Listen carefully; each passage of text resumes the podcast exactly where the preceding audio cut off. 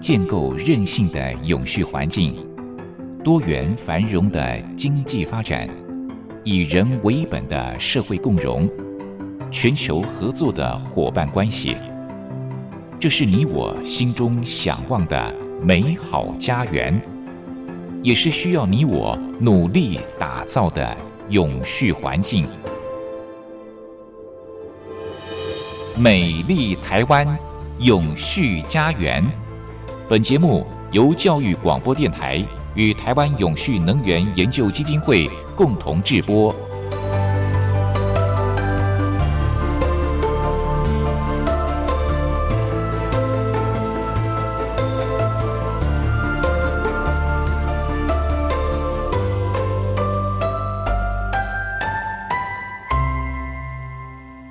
各位朋友您好，欢迎您再度按时收听《美丽台湾永续家园》，我是节目主持人朱琳。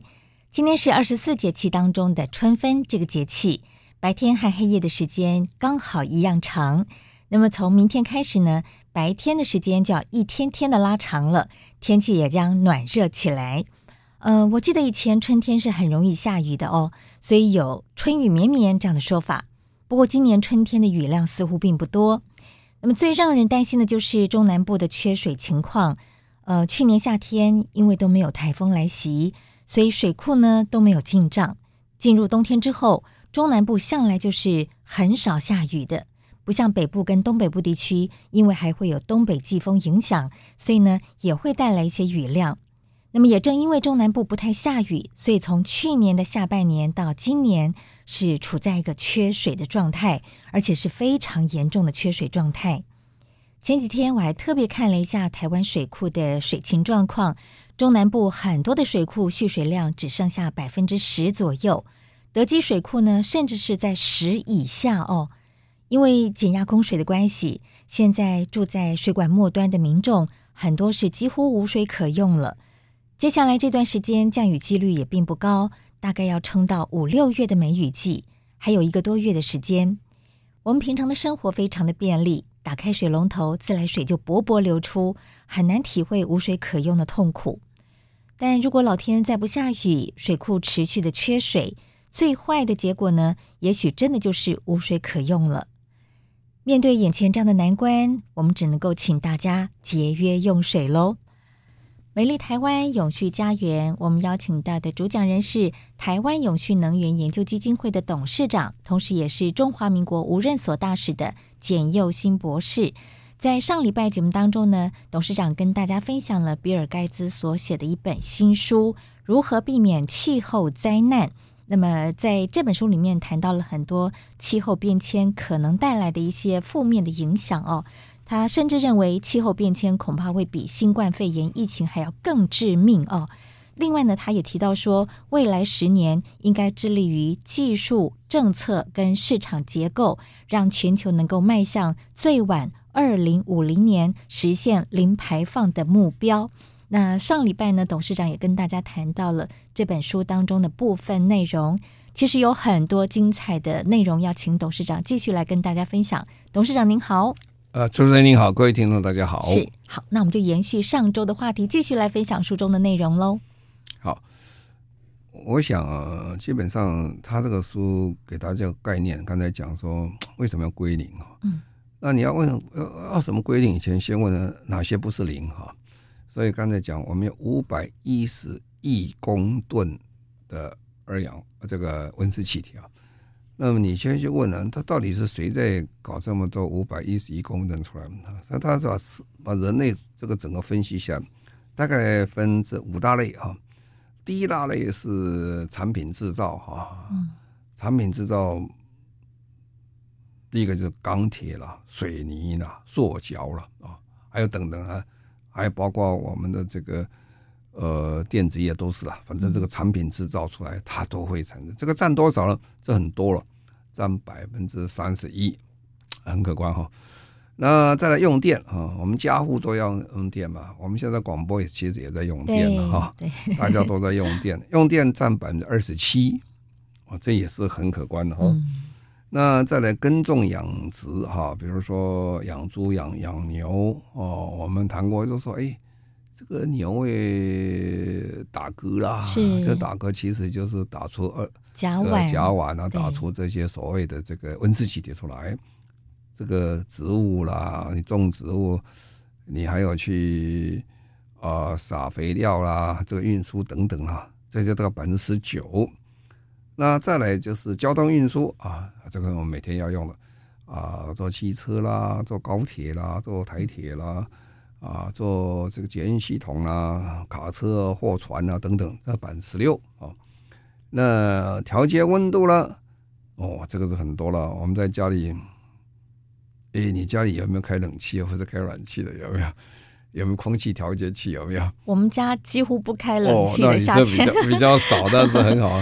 几乎现在，那你家有冰箱吧？哦，冰箱有，哦，冰箱有。哎暖气啦、冷气啦、冷冻啦、冷藏啦，还有电脑一定会用。哦，电脑一定要这个，我现在是讲只讲调，他讲调节温度而已。调节温度占百分之七啊，那也是很可观的哈。你说教育教育一个人教育说连冰箱都没有，在台湾真是很困难的事情。所以呢，好了，现在呢，我们就要把刚才讲的这五百一十亿都在这里面哈，我们要把这五百一十亿这里面要减成零啊，减成零。嗯。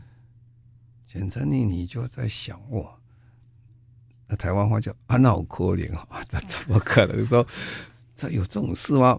你可以做钢铁，不用煤啊，不用这个这个石油啦，或者不用电力去把它这个加热以后去把它铸造等等啊，有可能吗？天方夜谭啊，天方夜谭听起来就不太可能哦。哦，现在。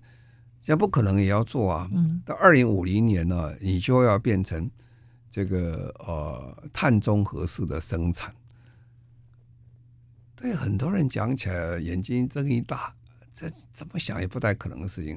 但是有没有人就开始这样承诺了？有了，现在很多不少大公司也开始承诺。哦，他说我到二零五零年要做到碳中和。嗯。啊，水泥也是一样啊，我们都看到水泥窑，水泥窑整天在烧嘛，是吧？所以当然烧了很多的这个煤啦，或者其他的能源等等。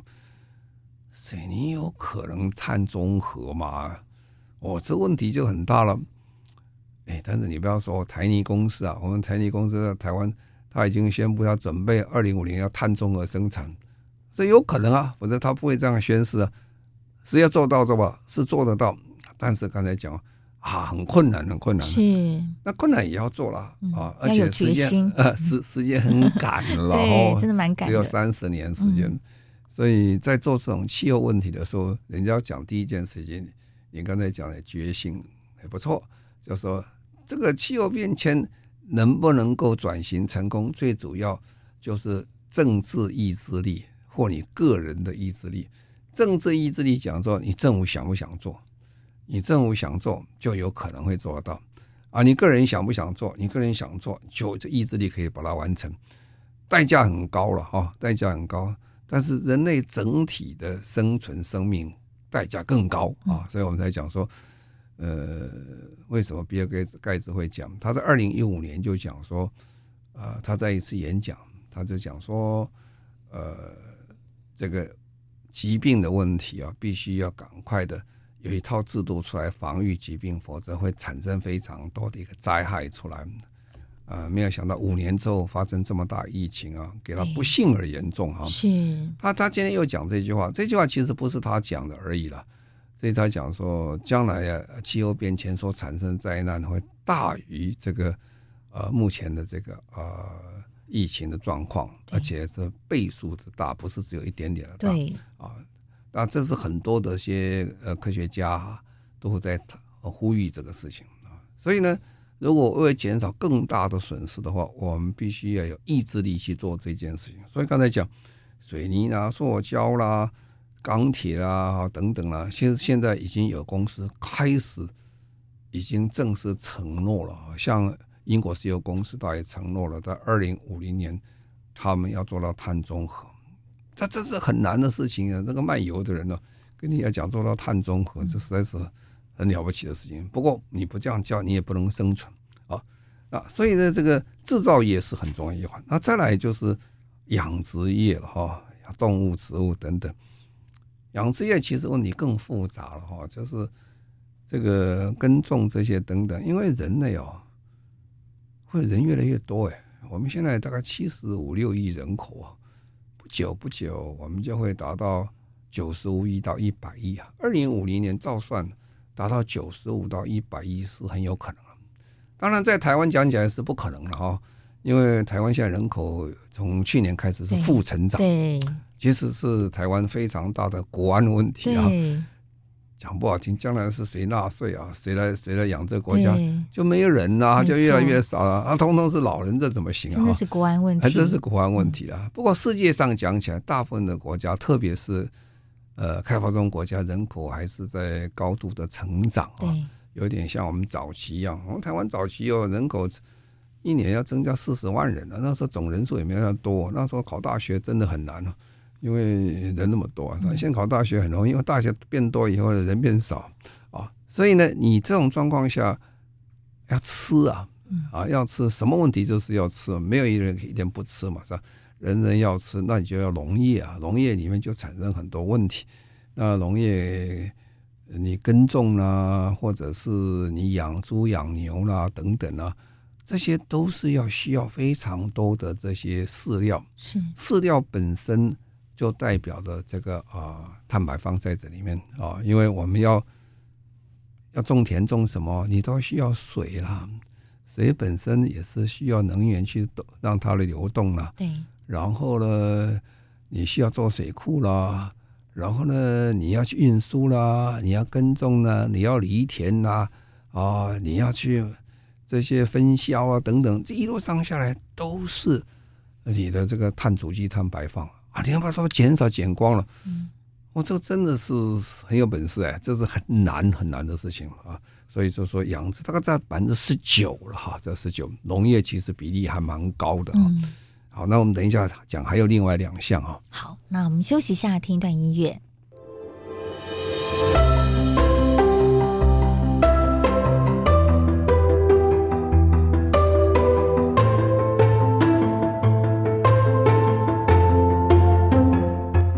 环境永续，企业永续，能源永续。您现在收听的节目是教育广播电台。与台湾永续能源研究基金会共同制播的《美丽台湾永续家园》。今天在节目当中呢，董事长继续的跟大家分享比尔盖茨他的新书《如何避免气候灾难》当中的内容。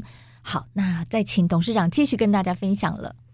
呀，他还另外在讲说，刚才讲他有个五项哈。嗯从这个产品制造、水泥、钢铁、塑胶等等这生产业的哈，然后再来就用电了啊，就是普通电力业的这个生产，再来就是说呃耕种养殖了，再来就讲交通运输，交通运输就讲飞机啦、讲卡车啦、讲货船啦等等。那其实我们今天的社会里面，很少人说完全不用到交通工具哈。就算都市里面很方便的人，他也要做捷运啊。对，啊，捷运也是一个。我们台北市一一天大概上百万人在做捷运，你你一定会用到捷运。那要不然你就坐汽车，要不然坐公共汽车等，那这都是排碳了。嗯，都是排碳的。所以你现在看到很多大城市里面去，他们就开始在讲说，我的 bus 是无碳的啊啊，比如说日本，日本现在做一个叫什么？这个啊，氢燃料的呃 bus 啊，本来在这次去年就在这啊奥运会，他要展览他们的没有碳排放的交通工具。那是电动车吗？嗯，这有两种，嗯，车辆有两种，比较大，一个是电动车哈，电动车也要看你是加什么电哈。你如果台湾今天讲起来，我们电动车加的是燃煤火力发电厂出来电。其实你只是不知道，它还在碳，还有碳排放在里面。哦，是。那一定要纯的这个再生能源出来，你才可以讲说你没有碳排。是。啊，所以这个我们即使今天把台湾今天台湾都改成电动车之后，你碳排还是很高，因为你都是用燃煤火力发电厂或者是天然气等等啊。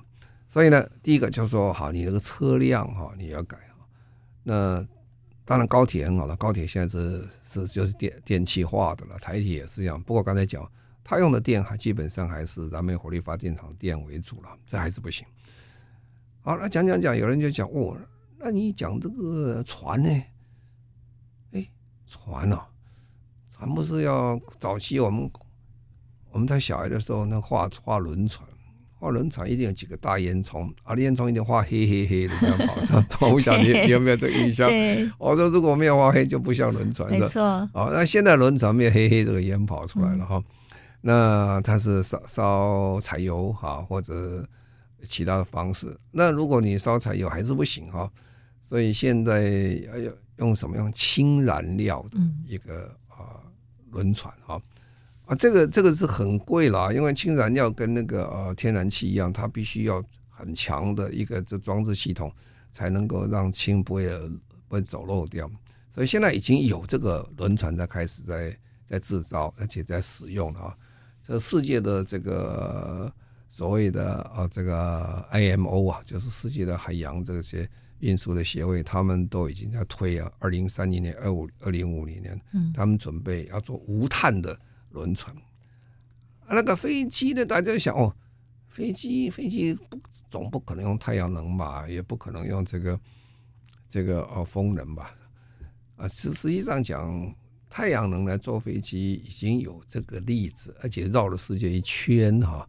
这几年前呢，有一个瑞士工程师，他就做了一架哦很特殊的一个这个飞机，这个飞机只有一个人可以坐，那这个人就开这个飞机啊绕地球。绕了一年才绕完哈，它为什么绕一年？他个飞机速度不快啊，它不是喷射机啊，它就普通的螺旋桨机。它，螺旋桨机它的能量是从它飞机的翅膀上装太阳能这个电池，是，所以它的翅膀就非常非常长啊，非常宽大。他一个人坐的飞机，它翅膀跟那个啊波音七四七啊是 是一样大的翅膀，好大好大，而且很难飞啊，是这个要。风向要很好，因为它比较脆弱哈。风向要很好，然后又又不能大风，又不能有其他的气候状况。嗯，所以它停停停都要修了，中间还是日本停了一段时间，修很久，要飞过太平洋真是很难啊！终于把它完成了。不过呢，那个是个实验性的东西，是你也不能说实验性东西将来没有影响了啊。当年这个莱特兄弟他也不过飞一百公尺嘛，哦、后来改变这个世界这么多。对。所以，如果要讲太阳能来做这个呃交通工具来坐飞机是有可能的了哈，但是以今天来讲起来，要商业化啊，这个距离还非常非常之远。那飞机你怎么办呢？飞机也是一样，有一种氢燃料啊，这气体的氢燃料来我们做我们的这个燃料。所以现在有这种飞机用氢燃料做做也在飞啊，但是那个量都很小，不是很大，都是实验性的比较多一点。这样的话，我们就可以把那个百分之十六把它去掉。嗯，我再来就最难的了，就调节温度了。哦，今天大部分的台湾人，哦，还有大部分的其实这个已开发的国家。如果没有冷暖气的话，日子真的不太好过哈。台湾没有冷气很难过，欧洲没有暖气根本过不了，然后冬天太冷了。对，你看这一次这个德州发生这些暴风雪这么大哈，这个温度下降到十几度的摄氏的时候啊，那个时候突然家里没有电了啊，也没有这个燃料的时候，呃，还有人冻死都有哈，这不不可思议，这么大个场场面。所以这个你说不要嘛，这个很困难。那你不要有什么可以取代呢？啊，呃，冷藏更不要说了。如果你没有这个呃冰箱的话，哦，在台湾的日子那是其苦也无比啊。呃，几乎这不太可能。在家家户有冰箱是很正常的，因为至少存一点这个粮食嘛，比较食物比较方便一点。哦，所以这样有七 percent 啊，所以这样加起来哈，有一百啊，就是五五百一十亿公吨啊。嗯这个数字讲起来是很简单的啊，要 ten percent 几 percent 来讲，我 讲这不困难啊。但是每周一 percent 都是很难的事情啊，真的是非常难。呃，你也可以说好了，我就不要了，我在家里也不用冰箱，也不用冷气，不用暖气，可以。呃，但是你的生活舒适度跟整个生活的这个工作能力就会差很多哈。就等于我记得我比较年轻的时候，我看我们办公室上班哦。啊，有电风扇就很高兴的啦，有的人 还拿个电扇子扇扇扇的，因为没有没有没有冷气嘛，是吧？啊，可是那个时候工作效率就会比较差很多了，因为实在很热，太热了，太热，那个就是不过当习惯也就习惯了。不过那个时候国民所得低嘛，现在国民所得高，意思就是说，其实现在工作效率是增加很多了哈。这这是一个必须之要啊，不是说我们说要奢华的东西。但是你要把它取消掉，就是刚才讲坏消息，就是说零排放真的是很困难的。我刚才讲的每一件事情哦，要做到都很难，少一 percent 都很难了。比如说你说炼钢厂，你说少一 percent 电，少两 percent 电啊，你说水泥厂要少一 percent 两 percent 都是非常困难的事情。但是困难归困难，还是一句话，还必须要做啊。这就是。这本书的意思就告诉我们，就是说，实际上所有的人类大家都在想这个事情，各国政府大家都在想我们要怎么做。是董事长，除非我们回到原始人的生活，可能才可以零排碳哦，真的好困难哦。刚才董事长提到说，以前你们同仁呢在办公室里面是吹电扇，就让我突然间想到。我听电台的前辈讲说，早年呢，播音室里面是没有冷气的哦。你知道他们怎么样降温吗？您可以想象得到吗？放冰块的。哎，对，您听过是不是？我没有听过，我在想只有这个方法。哇，董事长好聪明哦！对，他们在夏天热到受不了，就是放一块大冰块在播音室里面哦，好辛苦。那个也是我们过去的冰箱，你知道吗？嗯，我们过去的冰箱是就是一个箱子不插电的，然后把冰块上午人家叫。把冰块放在你这个冰箱里面，啊、对，对对，然后用一天，第二天再放一块的是。对对对，以前的确是这样。好，我们休息一下。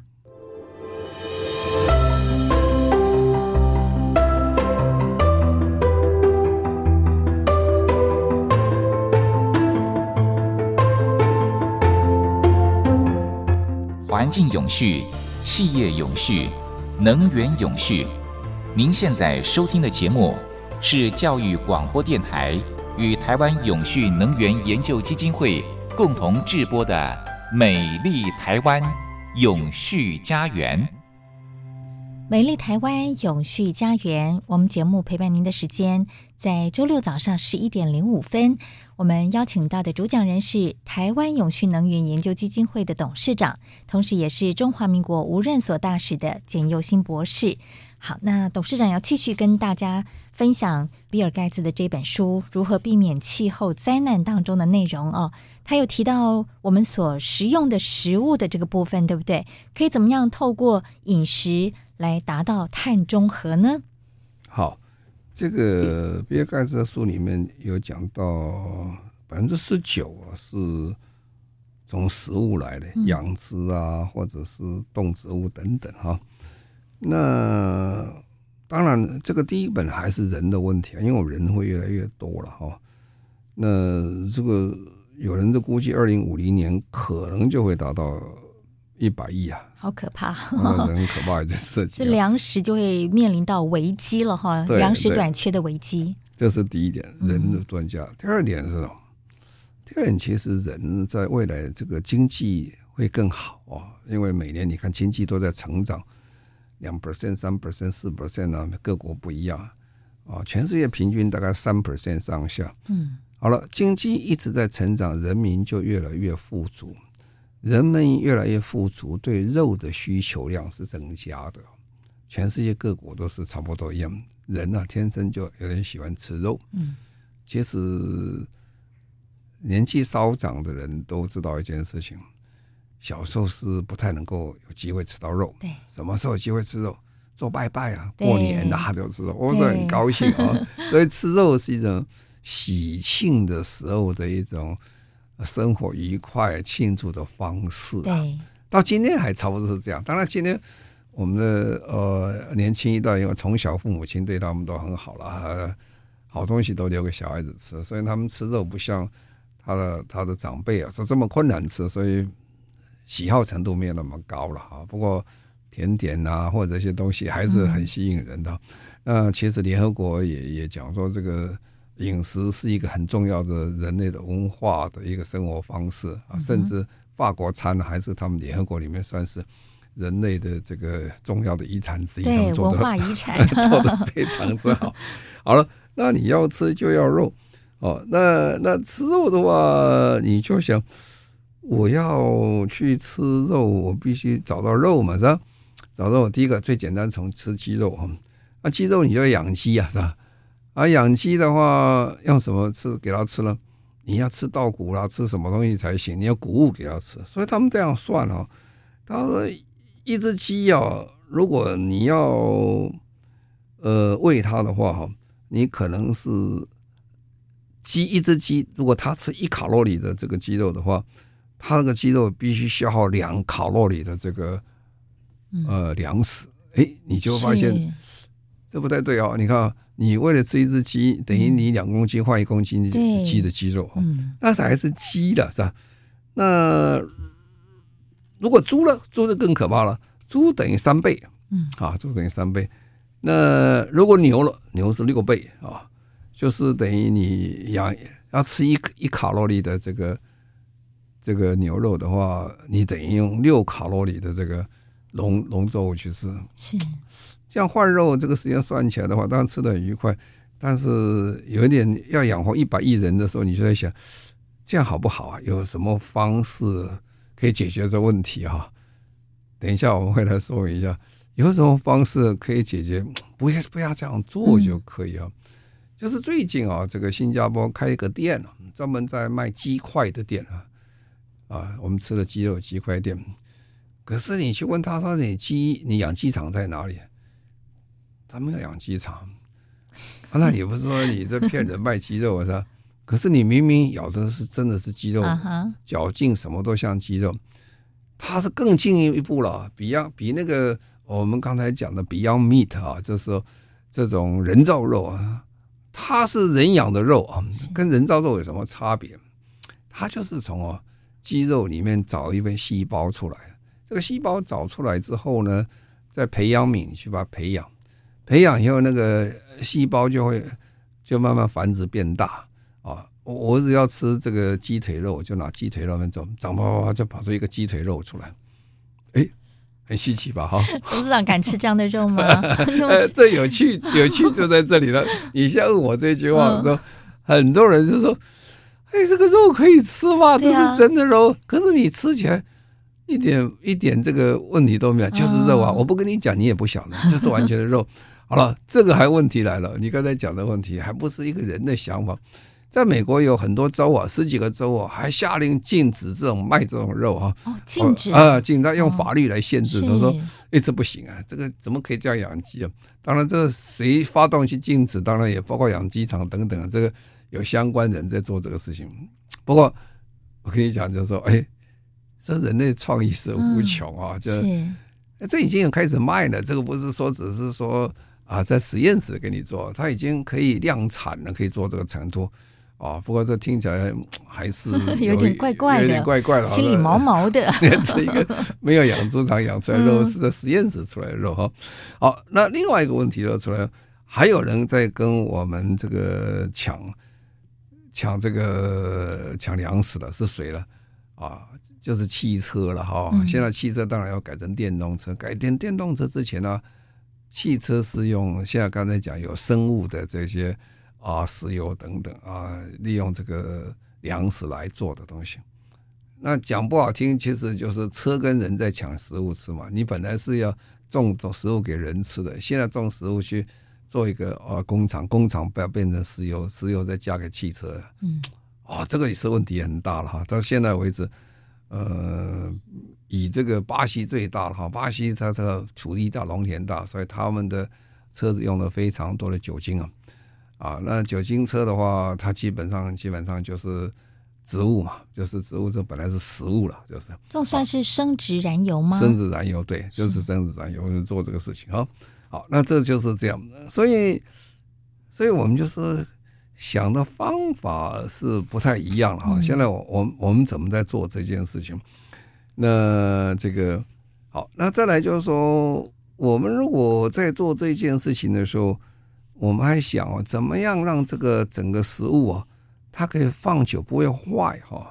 对，这也是一个问题。啊，因为我们很多到菜市场买菜买回来，很快就坏掉，很可惜了。嗯，其实我们知道，全世界在讲真正的粮食，从生产到它结束为止，吃掉为止，到到丢掉为止，整个这个食物的生命周期里面，照联合国算，有三分之一食物是被浪费的啊。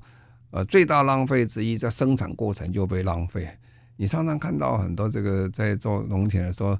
比如他做的包心菜，开始就把外面的皮先把拿掉，啊丢丢了就丢到农田里面去了，因为不不吃了哈，好多还可以给喂猪吃啊。嗯，那哎这就开始浪费了哈。啊，你在运输过程中一下子坏掉了，对，坏掉的也把它丢掉，哎，把它丢掉了。是啊，然后你真的弄到这个菜市场里面去，菜市场里面有些是包好的，没包好的，你看不好的东西又把它丢掉哈。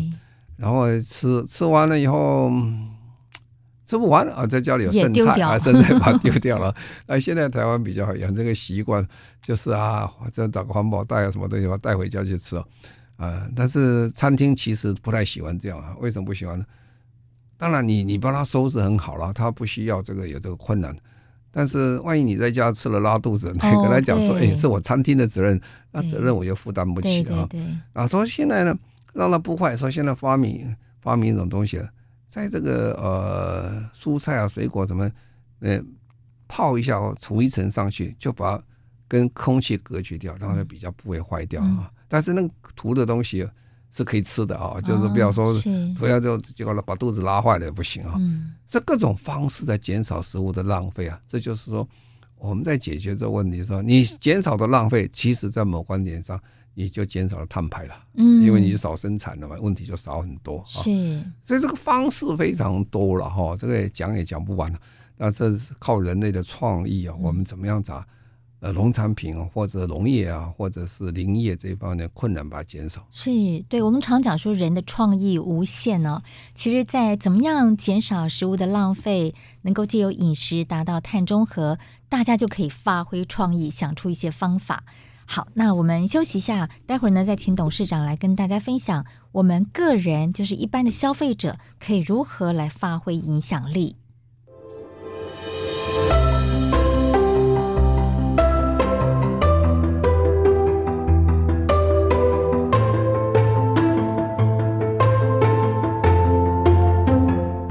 环境永续，企业永续，能源永续。您现在收听的节目。是教育广播电台与台湾永续能源研究基金会共同制播的《美丽台湾永续家园》。美丽台湾永续家园，我们节目陪伴您的时间在周六早上十一点零五分。我们邀请到的主讲人是台湾永续能源研究基金会的董事长，同时也是中华民国无任所大使的简佑新博士。好，那在这个比尔盖茨所写的《如何避免气候灾难》当中呢，他也提到了个人我们可以如何来发挥影响力哦。呃，因为刚才董事长提到说，像我们台湾每个人呢，每一年的碳排放量就是十一点五公吨，哇，听起来蛮惊人的。我从来没有想过，我一年呢会排这么多的碳哈。那我们在日常生活当中可以如何来做到碳减量呢？这本书跟其他书不太一样，比较有趣的一点就是，他最后的时候提出来说，呃，我们怎么样来做这件事情，来一起来减碳。嗯、过去大部分人谈的书都是我减碳，哦，我就是关灯开灯啊，少用水啦，少用什么啦。对，我们一般人都会这样认为，都是比较基于个人、嗯、是啊。但是他这个书很有意思，他提出来说。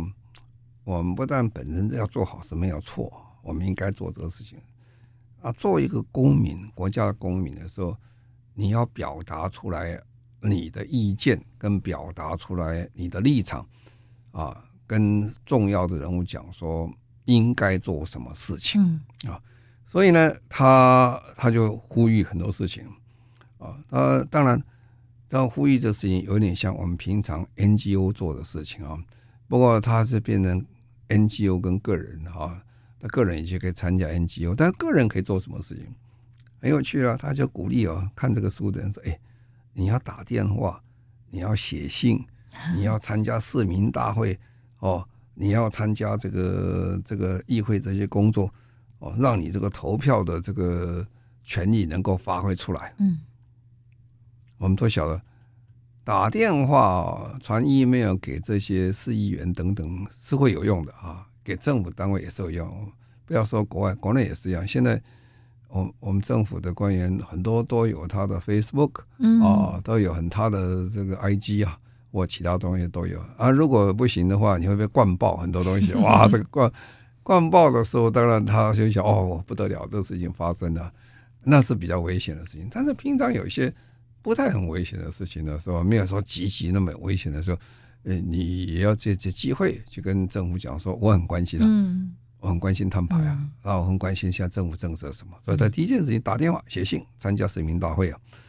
那再来就是说，我们过去大家都是比较关心的，都是地方事情比较多了哈。他在讲说，你不但是要关心地方，你要放眼全国了啊，甚至放眼世界，就是。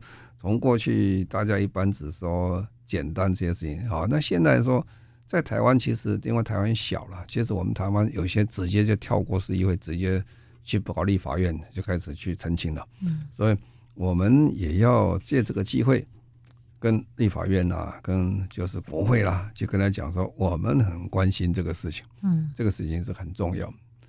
啊，更有趣的啊，他干脆就提出来说，哎呀。与其透过别人在这样做，不如我自己来做啊！所以他说：“你如果要做到，你干脆去竞选公职，你去竞选议员呐，竞选立法委员呐，竞选公职啊。那这样就不一样了。呃，公职你就有第一线、第一场的，你可以表达你的意见哦。哦，这个是很有意思啊，就是说，这个这个呃，这个。”一个作者啊，一个很知名作者，他其实就等于让全民总动员来做这件事情啊。好，那这是你做公民的身份做这件事情。那来再来就是说，身为消费者，你要注意什么事情啊？当然，消费者，我们当然这个呃很了解一件事情，就是说。刚才讲一开始，你从最简单的开始啊，你什么消费电啊，少用电啊，少用油了，这是当然是最简单的事情哈。然后呢，你你比如说，你愿意多付一点点钱哈，去做一件事情，就会改变公司的的一个政策。比如说绿电啊，我们都知道绿电比较贵一点点哈，但不是贵了很多啊。我有一年到德国去访问，那德国政府安排。那么就一位这个导游了，那个导游水准还蛮高的，他就给我们解决了半天啊，就问他说：“哎，你有没有？你是买绿电还是普通电？”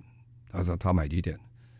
他说我用那绿电价钱稍稍高一点点啊，他说没关系，我表达我的意见，我愿意多付一点钱，我用绿电。嗯，诶，当时我是非常感动。这个多一点钱呢，当然大家斤斤计较。不过呢，他愿意还是多付一点钱去改变啊。那这个消费者态度就会出来。是啊，那我们就可以看得到这个，比如说现在为什么这个很多这个企业都已经转向了啊？企业很清楚，比如说阿迪达斯啊，我们讲讲阿迪达斯呢卖鞋子，阿迪达斯跟 Nike 啊这两个都是竞争的对手，而且两个都很成功大。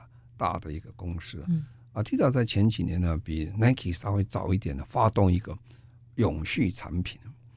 永续产品的时候，哦，阿迪达的鞋子哦，这是鞋鞋底这些的材料的来源哦，都是用回收的海上的塑胶的废弃物。哦，嗯，哦，这个一出来哦，打动非常买的人心了，对，他觉得不错啊，阿迪达很棒啊，他说说我要爱地球，就买这个。哦，它的产品 quality 非常好啊，它不是很烂的产品，是非常好，价钱也不便宜，他愿意做，所以所以呢，它畅销大卖哈。这就是说，消费者愿意买啊，这个是消费者改变公司的一个立场在这里啊，就等于 Uniqlo 最近他在卖这个呃，去年去年在这个疫情很不好的时候，他推出一个新的羽毛衣啊，这个羽毛衣是什么？这羽毛衣所有的羽毛。都是回收的羽毛，嗯，就我们知道羽毛衣穿上很多人就丢掉了啊，丢掉可惜了。其实羽毛还是好的，他就把这个拿回来拆开，把羽毛都拿下来，羽毛拿下来以后重新再把它洗，弄干净，变成很好因为它是羽毛嘛，是吧？啊，说还可以再用啊啊，而且一样保暖，一样好。可是这样的结果说非常受到这个呃这个消费者青睐，嗯啊，所以在欧洲是大卖畅销，就是这样。嗯、所以这个价钱也不菲啊，但是这个消费者的一些行为哦，会改变公司的做法，公司的改变做法会决定。这个整个永续、整个节能减碳能不能够成功哈？嗯，所以他这他这个里面是一项一项跟你提啦，所以他也也建议大家去多买的电动车了哈。那电动车当然，电动车这我在台湾讲起来还是牵涉到政府的基础建设的问题啊，因为在国外现在电动车的充电站是很多。哦，我有一次到法国去看啊，整排街。通通是电动车的充电站啊，嗯、那我们在台湾这个基本基础建设比较不足了，所以做起来比较辛苦，要自己在家里再做下个，比如住大楼的还自己拉一根线再来做个充电，比较不方便啊。所以这个政府其实可以配合这个来增加我们的这个电动车的消耗量，就是这样，因为这个改变了，然后也鼓励大家，美国人是喜欢吃汉堡的是吧？鼓励大家吃素食汉堡啊。当然他讲这个话，你要讲在。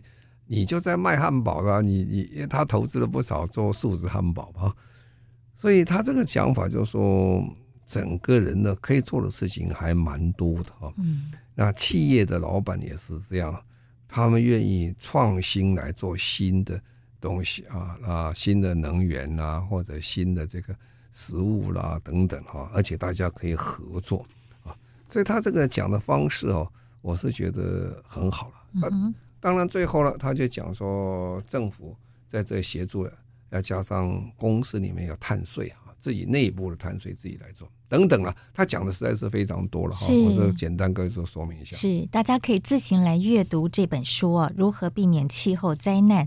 除了公司行号，除了政府可以努力以外，我们消费者呢就可以从日常生活当中做起来，发挥这样的影响力。比方说，我们向公用电力事业来申请这个绿色定价方案，或者是购买电动车，尝试吃植物汉堡。那每个礼拜呢，只要吃一到两次的植物肉，或者是干脆不要吃肉，就可以减少自己的碳排放量了哦。好，非常谢谢董事长跟我们分享了这本书当中的内容，谢谢您。好，谢谢各位，再见。